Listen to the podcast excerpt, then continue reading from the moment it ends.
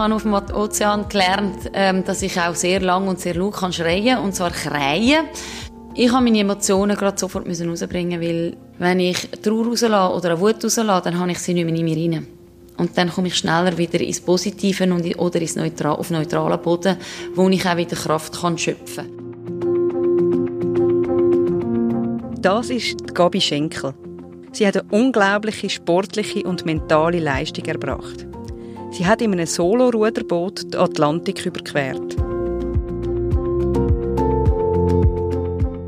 Gabi Schenkel ist einer von zwölf Menschen, die mit uns über innere Stärke reden. Sie verraten uns ihre Geheimnisse für Resilienz und Widerstandskraft.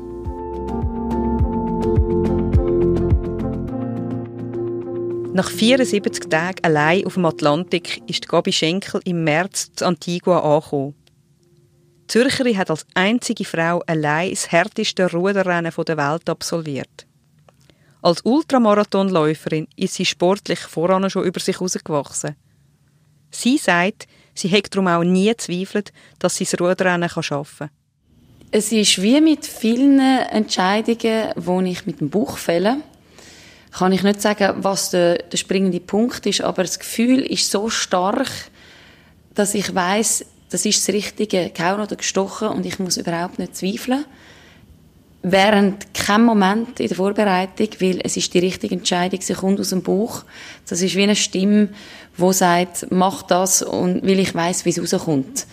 Aber es ist, es ist einfach klar gewesen, ich mache das und ich habe nie gezweifelt.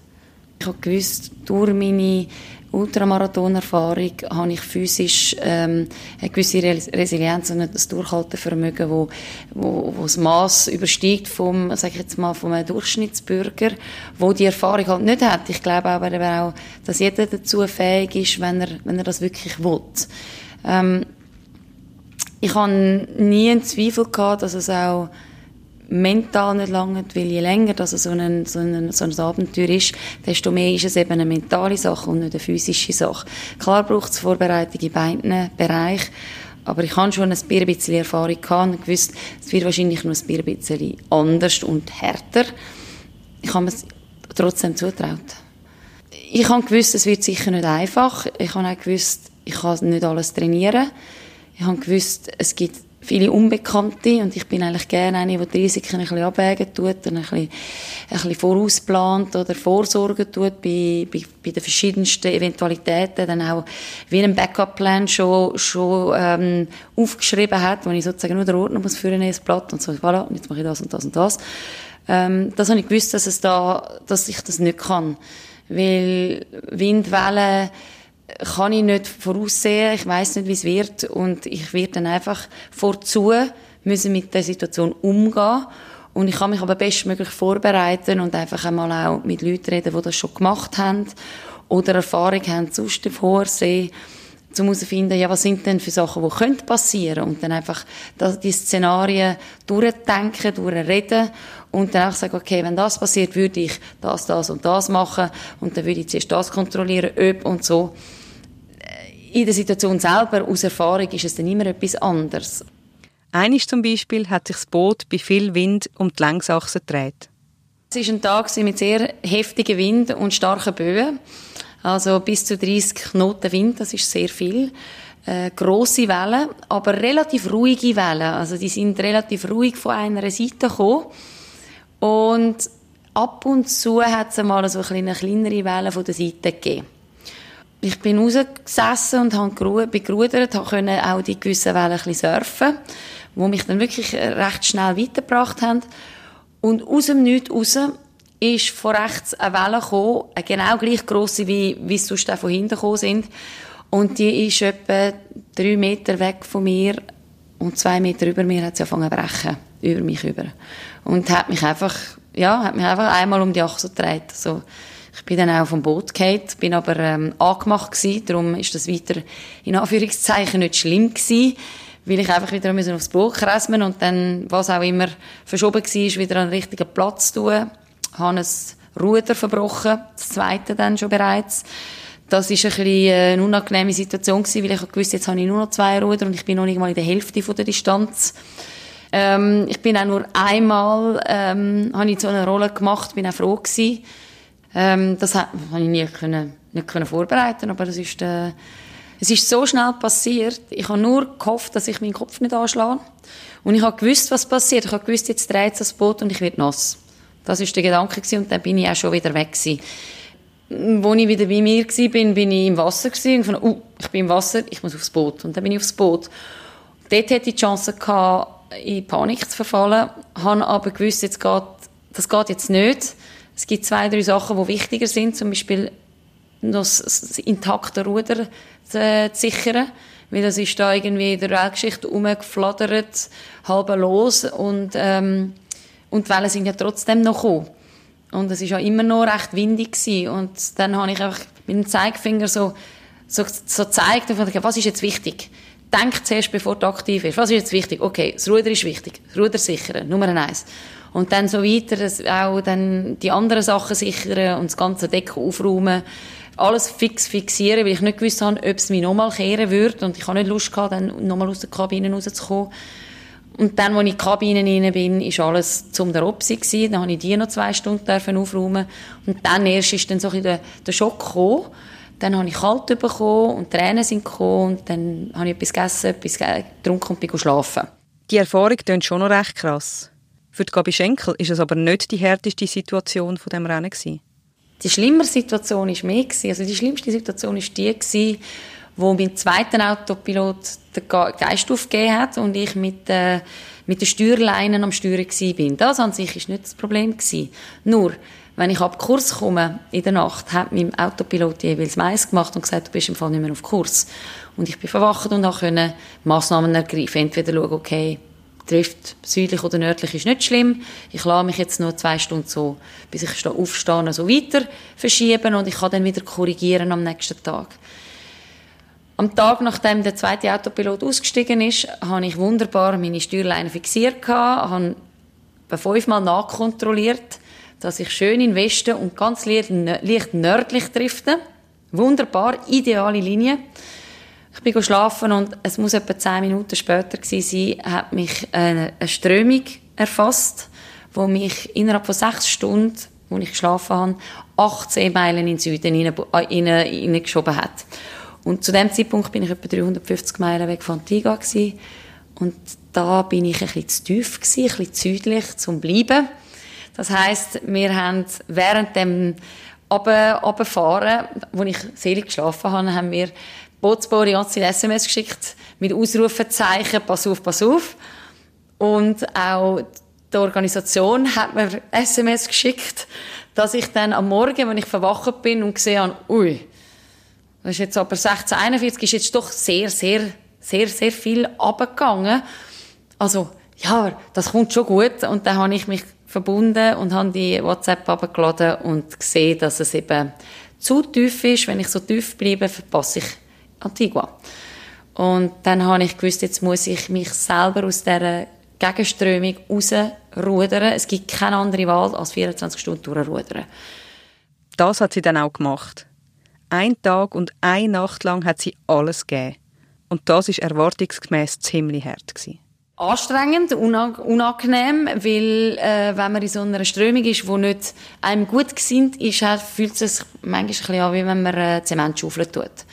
Also es war zermürbend, gewesen, äh, zu sehen, wie langsam dass ich vorwärts komme. Und ich habe dann angefangen, Tausendstel Minuten anschauen, wie viele Ruderschläge pro Tausendstel Minute ich brauche, um das Eis, das Eis weitergeht. Und habe mich so beschäftigt und also wirklich mit den Koordinaten gespielt, weil es ist, es ist sehr anstrengend. Mental ist es sehr herausfordernd gewesen. Physisch natürlich auch, weil das ist anstrengend. Auf der anderen Seite habe ich immer so eine Intensität an den Tag gelegt, dass ich so ein bisschen, ich sage dem Forever Pace, dass ich doch auch am nächsten Tag und am übernächsten Tag und am überübernächsten Tag auch noch ähm, aufstehen kann und wieder an der Ruder sitzen und vorwärts kommen. Von der, von der Richtung her, wie es aussieht, kann man schön auf der, auf der App den Track anschauen, Bolzengrad einfach auf 280 Grad. Wieder in den Norden rauf bis ich dann wieder so ein bisschen bei den anderen Strich war, bei den anderen Farben, wo die anderen Boottouren sind, also dass ich wieder auf gutem Kurs war. Gabi Schenkel war während der ganzen Zeit mausbei allein auf ihrem Boot. Sie hat mit ihren Berater und der Organisation nur telefonieren. So allein hat sie immer wieder Momente gehabt, wo sie emotional überwältigt war. Ich habe auf dem Ozean gelernt, ähm, dass ich auch sehr lang und sehr laut kann schreien und zwar schreien. Nicht nur schreien und, und Fluchwörter äh, aus meinem Maul rausholen und fluchen wie ein Rohrspatz. Ich habe meine Emotionen gerade sofort rausbringen weil ich habe gemerkt, dass wenn ich sie in mir reinbehalte, dann macht es mir Bauchweh. Und zwar wirklich magengeschwürmässig.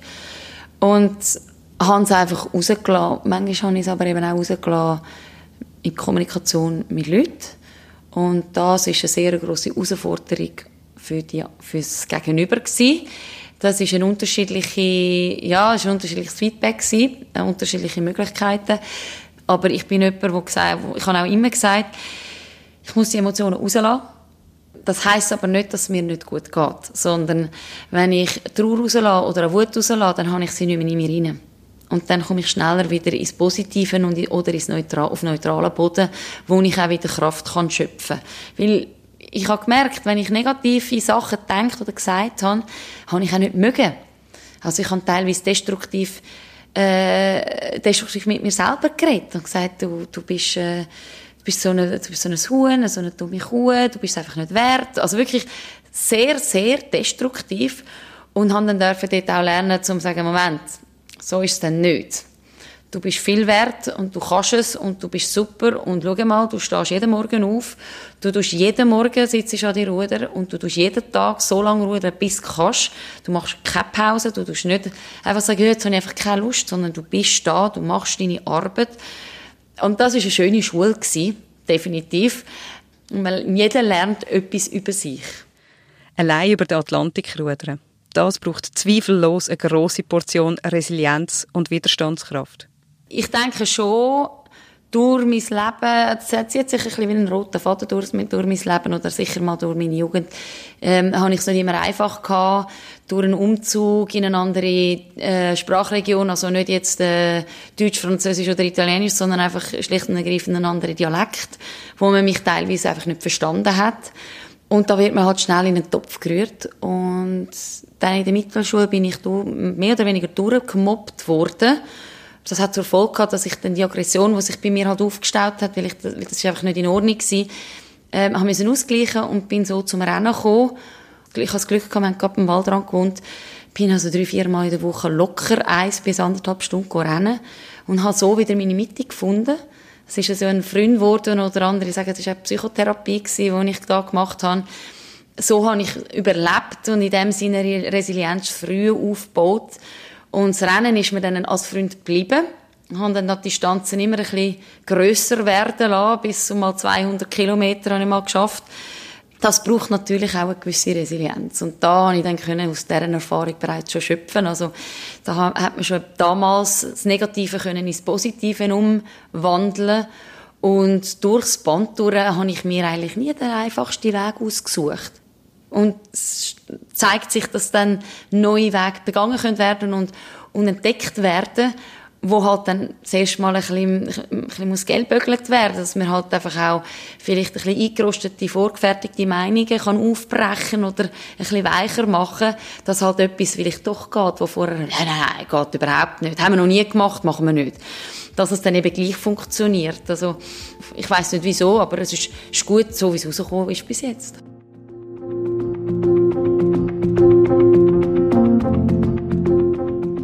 Das ist ein Podcast von der NZZ. Zwölf Geheimnisse für ein starkes Ich. Von der Anja Knabenhans und der Rebecca Häfeli. Alle Folgen gibt es auf Apple Podcasts oder Spotify und auf nzz.ch-podcast.